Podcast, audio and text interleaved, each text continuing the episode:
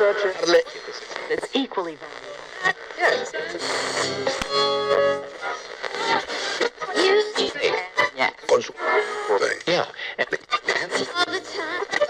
Has llegado.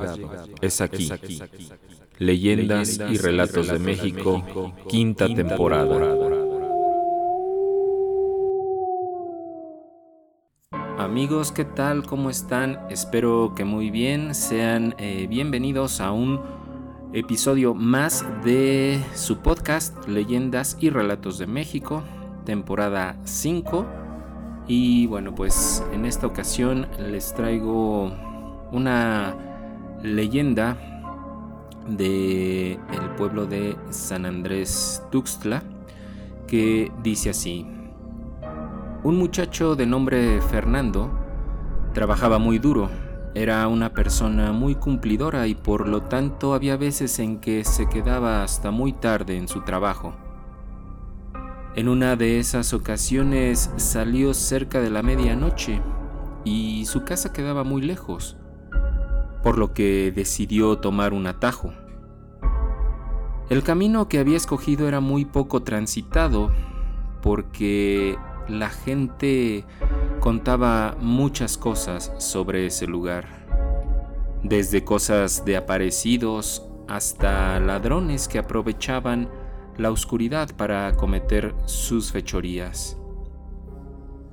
Fernando no creía en esas cosas, así que se adentró por esos parajes desolados, esperando llegar lo más pronto posible a su casa. Siguió caminando por ese sendero hasta que llegó a un río. Uno de los tantos rumores que corrían es que justo en ese lugar se aparecía un hombre que años atrás se había suicidado. Fernando jamás creyó en esas cosas, ya que él decía que simplemente no existían. Por lo tanto, Continuó sin tener miedo hasta que se detuvo para descansar un poco. De pronto vio que de una de las ramas de un árbol colgaba algo. Lleno de curiosidad, se acercó hasta notar que aquello que colgaba era un hombre que apenas estuvo frente a él, abrió los ojos y miró a Fernando fijamente. Lleno de miedo, salió corriendo despavorido hasta llegar a la carretera. Ahí esperó hasta que vio pasar al primer coche en un buen rato. Le hizo la parada y éste se detuvo. Fernando le empezó a platicar al conductor todo lo que había sucedido. El dueño del coche lo volteó a ver y le dijo, ¿No me reconoces?